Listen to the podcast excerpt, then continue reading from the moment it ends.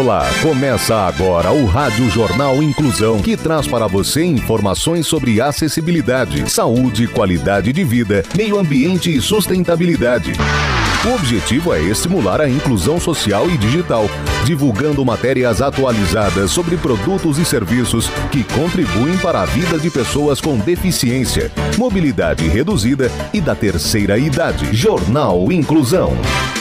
Olá, hoje é quarta-feira, 3 de maio de 2023. Eu sou Fernando Negrão Duarte e esse é o Rádio Jornal Inclusão. Hoje é Dia Mundial da Liberdade de Imprensa. Participam dessa edição os repórteres Samir Souza, Luiz Pio, Mariela Casavecchia, Rafael Filho e Bárbara Bruno. Vamos para os destaques de hoje. Jornal. Jornal. Inclusão Brasil. O presidente da CBF oficializa candidatura do Brasil à Copa do Mundo Feminina de 2027. Conheça a síndrome mão pé boca. Mercado de trabalho. Prefeitura de Sorocaba realiza palestra motivacional para celebrar o Dia do Profissional de Recursos Humanos. Detalhes com Tamiri Souza. A Prefeitura de Sorocaba, por meio da Secretaria de Relações de Trabalho e Qualificação Profissional, em parceria com o Grupo Gestão de Pessoas de Sorocaba e Região e com a ONG RH em Ação, promoverá no dia 6 de junho, às 19 horas, uma palestra motivacional em comemoração ao Dia do Profissional de Recursos Humanos, 3 de junho. O evento, direcionado aos profissionais de RH e pessoas interessadas no assunto, acontecerá no Centro de Referência em Educação, no Jardim Saira. Os participantes assistirão a uma palestra do Top of Mind de RH 2017, Maurício Lousada. Ele é especialista em palestras motivacionais, desenvolvimentos de equipes e motivação. O evento é gratuito e para participar basta acessar o link noticias.sorocaba.sp.gov.br. Repetindo, noticias.sorocaba.sp.gov.br. Quem quiser e puder ainda poderá doar um quilo de alimento não perecível para a campanha Hashtag A Fome Não É Fake, do Fundo Social de Solidariedade de Sorocaba. Mais informações podem ser obtidas pelo telefone 15 3229 2880. Repetindo, 15 3229 2880. O Centro de Referência em Educação está localizado na rua Arthur Caldini, número 211, no Jardim Saira. Você está ouvindo o Jornal Inclusão Brasil. 19 Boi no Rolete com a Paz Sorocaba. Dia 7 de maio, do meio-dia às 3 da tarde. Ingressos a 60 reais. Garanta logo o seu. Espaço Kids gratuito e crianças até 10 anos acompanhados não pagam. 19 Boi no Rolete com a Paz Sorocaba. Dia 7 de maio. Rua Antônio Aparecido Ferraz, no Monteiro Lobato. Informações 15 15 991 20 7792. Esporte.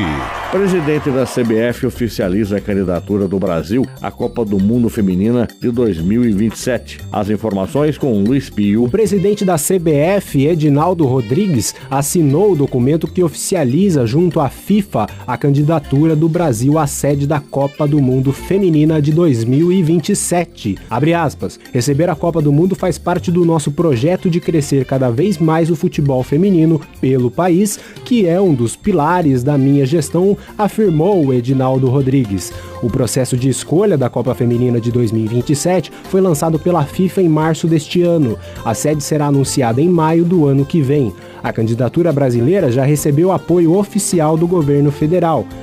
Aspas. O governo, através da presidência do Ministério do Esporte do Itamaraty, estará à disposição da CBF para fazer o que for necessário para que a gente consiga trazer em 2027 a Copa do Mundo Feminina para o Brasil.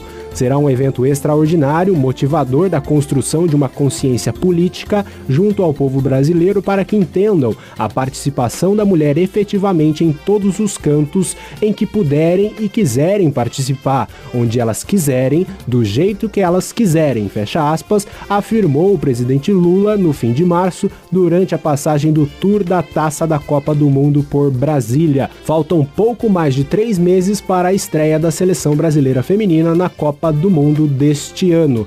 Que será disputada na Austrália e na Nova Zelândia. O Brasil jogará contra o Panamá na primeira rodada, no dia 24 de julho, em Adelaide. Depois vai enfrentar a França em Jamaica na primeira fase. Melhor idade. Turismo 60 mais. Público está na mira do mercado e domina cenário de tendências de viagens. A repórter Mariela Casabeca é quem tem as informações. Viajar é um hábito cada vez mais frequente entre o público de mais de 60 anos. Os idosos já respondem por quase um quarto dos turistas brasileiros e viajam de duas a três vezes por ano, de acordo com a Associação Brasileira das Agências de Viagem. Até 2030, os idosos devem ultrapassar o grupo de crianças de 0 a 14 anos e caminham para se tornar o grupo mais numeroso do país, de acordo com o IBGE. A presença cada vez maior do público idoso no turismo gera um impacto positivo em toda a cadeia, segundo o setor SP. Eles tornam os meios de hospedagens mais inclusivos, acrescentam acessibilidade, além de contribuir com a qualificação dos profissionais do comércio e dos serviços. Por essa razão, os destinos turísticos para idosos estão entre os mais completos e visitados do estado. Os idosos preferem as viagens nacionais e consideram que o turismo é a melhor forma de aproveitar o tempo, segundo o estudo publicado na última semana pela Associação Brasileira das Operadoras de Turismo. Chega-se aos 60 anos com qualidade de vida e independência financeira. Idosos que ganham até dois salários mínimos também podem viajar gratuitamente em ônibus turístico dentro do estado de São Paulo. Educação. Especialistas defendem livros infantis inclusivos. Saiba mais com Rafael Filho. Nem todas as histórias começam com Era uma vez. Cada história é única e assim cabe o plural. E de plural entende bem a professora Joana de Paoli, de 37 anos, docente de Química em Brasília, e que se transformou também em pesquisadora do tema da inclusão e educação especial. A pesquisadora defende que a inclusão de pessoas com deficiência, autismo ou qualquer outra necessidade específica tem a perspectiva de ter acesso à cultura na sua forma mais plena, incluindo a literatura. Segundo Joana, a literatura precisa ser feita também por pessoas com deficiência, sobre pessoas com deficiência e estar acessível a essas pessoas. Afinal, a literatura é da imaginação. Por isso, conforme a pesquisadora, quanto antes as crianças tiverem acesso às páginas de um livro, será melhor. Isso inclui criar vínculos afetivos, organizar as emoções, pensar e respeitar as diferenças que existem entre cada um de nós. Sob essa ótica, um projeto de inclusão no Distrito Federal, denominado Letrinhas da Paz, tem buscado integrar crianças com alguma deficiência com os outros pequenos. A idealizadora do projeto social, Laira Apostólico, diz que a meta é sensibilizar e formar público leitor da primeira infância com deficiência auditiva, visual, motora e mental. Você está ouvindo o Jornal Inclusão Brasil. Escola Inclusiva. Educação inclusiva é para todos, porque todos somos diferentes e você também é responsável. Incluir é muito mais que ter acesso à escola. Saúde. Conheça a síndrome mão-pé-boca. Repórter Bárbara Bruno. A síndrome mão-pé-boca é uma doença contagiosa causada por um vírus. A família desse vírus habita o sistema digestivo e pode provocar estomatites, espécie da afta que afeta a mucosa da boca. Embora possa cometer também os adultos, ela é mais comum na infância, em menores de 5 anos. São sinais da doença: febre alta, aparecimento na boca, amígdalas e faringe de manchas vermelhas com vesículas no centro que podem evoluir para úlceras muito dolorosas, erupção de pequenas bolhas nas palmas da mão e nas plantas dos pés, mal-estar, falta de apetite, vômitos e diarreia, dificuldade para engolir e muita salivação. A transmissão se dá pela via fecal oral, através do contato direto entre as pessoas ou com as fezes, saliva e outras secreções, ou então através de alimentos e de objetos contaminados. Mesmo depois de recuperada, a pessoa pode transmitir o vírus pelas fezes durante aproximadamente 4 semanas. O período de incubação oscila entre 1 a 7 dias. Na maioria dos casos, os sintomas são leves e podem ser confundidos com o resfriado comum. O tratamento é somente sintomático. A prevenção consiste em otimizar a higiene de superfícies em ambientes, manter as mãozinhas das crianças sempre limpas e evitar compartilhamento de mamadeiras, chupetas e outros itens entre crianças em creches e escolas. Jornal Inclusão Brasil. O Rádio Jornal Inclusão de hoje termina aqui. Você também pode escutar o Rádio Jornal Inclusão em formato de podcast no Spotify.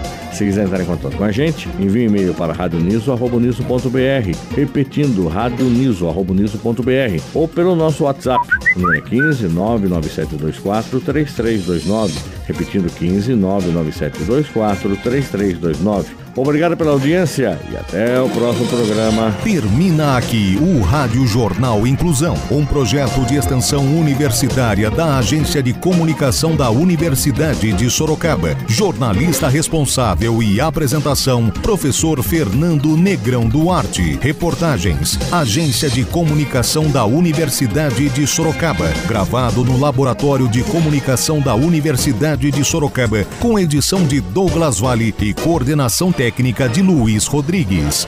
Até a próxima edição.